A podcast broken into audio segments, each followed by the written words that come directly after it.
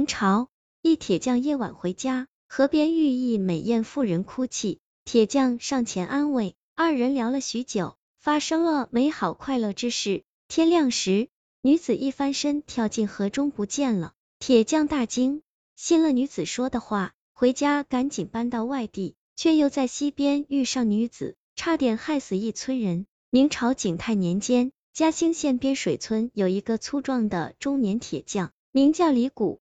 他打的一手好铁，远近闻名。可惜就是相貌丑了点，年近四十岁都没女子肯嫁给他。夜晚月光皎洁，李谷在回家的时候路过渡口，看到河边坐着一个身穿红纱的美艳女子，正用木梳在沾水梳头，时而发出悲戚之声。李谷心想，这大晚上的，为什么有女子在河边哭泣？莫非是要想不开？李谷好心上前问姑娘。为何独自一人在这里？女子哭着说：“大哥，小女子名叫楚红，是河神的小妾，不小心摔碎夫君的玉如意，从此遭受冷落。”李谷吃了一惊，什么河神小妾？看见对方风韵美丽，先不理会对方说的是真是假，不停安慰女子别哭。两人相谈至夜深，见月落西山，天地昏暗，李谷便开始毛手毛脚。楚红笑道。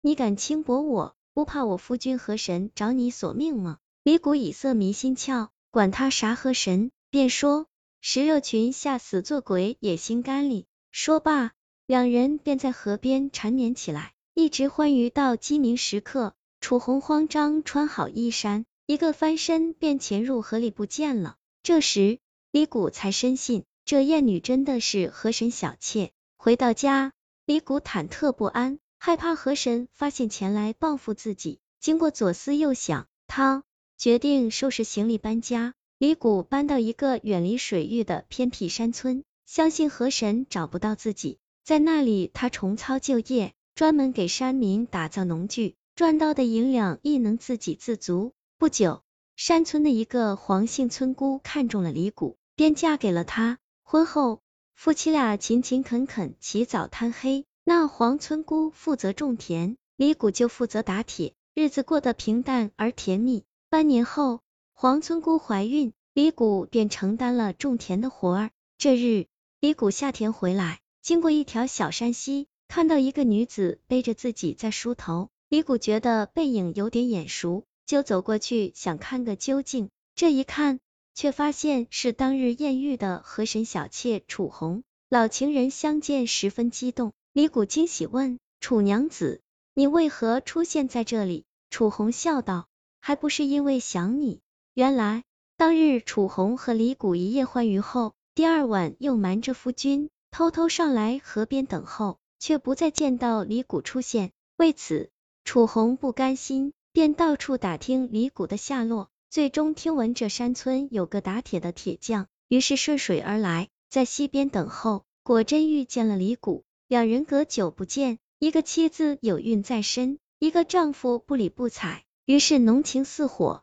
进到旁边小树林恩爱一番。事后，那楚红干脆不愿回河里了，闹着要做李谷的小妾。李谷有点顾虑，说不知无妻是否愿意。楚红不依不饶，硬是跟着李谷回了家。黄村姑见丈夫带了个美艳女人回来，猜到了一二。追问之下，李谷才说出想纳妾一事。结果黄村姑是个开明的贤惠女子，一口答应。自此之后，李谷和两个妻妾恩爱如丝。黄村姑还给他生了一个白胖儿子，一家四口人过得非常的幸福快乐。初秋时分，落叶飘零的时候，李谷家来了一位衣装尊贵的老翁，长得剑眉锐眼，十分有威严。老翁进门就问李谷。楚红可在？那楚红刚好从厨房端面条出来，见了老翁，当即吓得把碗面摔翻，自己赶忙下跪道：“河神饶命！”李谷一听此人是河神，吓得浑身哆嗦，不知如何是好。河神盯了几眼李谷和楚红，恶狠狠道：“好一对奸夫淫妇，你们命不久矣！”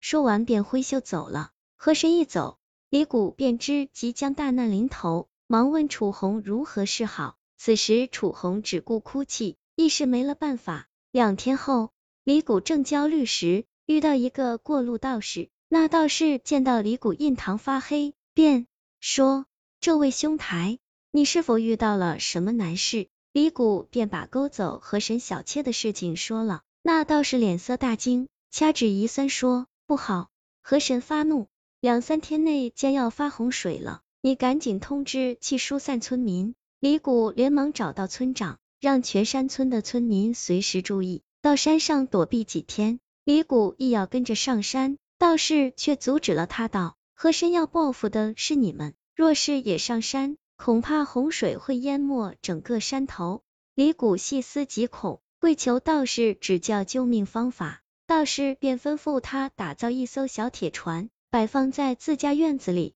自己和楚红继续在家里住着。其余人都赶快往山上躲避。于是李谷连夜铸造了一艘小铁船。次日一早，果真从山溪中爆发大洪水，瞬间冲垮了李谷家的泥屋。李谷和楚红慌忙坐上铁船，随着洪水狂奔而去。一路上，水中数不清的尖齿黑鱼在不停的撞咬铁船，幸亏船是铁铸的，最终黑鱼群无法咬穿铁船，只能慢慢散去。最后，李谷和楚红逃过了一劫，因怕继续拖累村民和妻儿，一家人搬到一座高山上隐居了。这个故事叫《河神小妾》，来源于净月斋民间故事，作者唐有时说起来，这河神也真是的，小妾打碎个玉器就遭冷落，这样的做法是不对的。当然，更应批判那种封建婚姻制度，一个男人娶一妻就好了。还要几个妾干嘛呢？又满足不了。故事也告诉我们，已婚女人不要去乱碰，否则会惹大麻烦。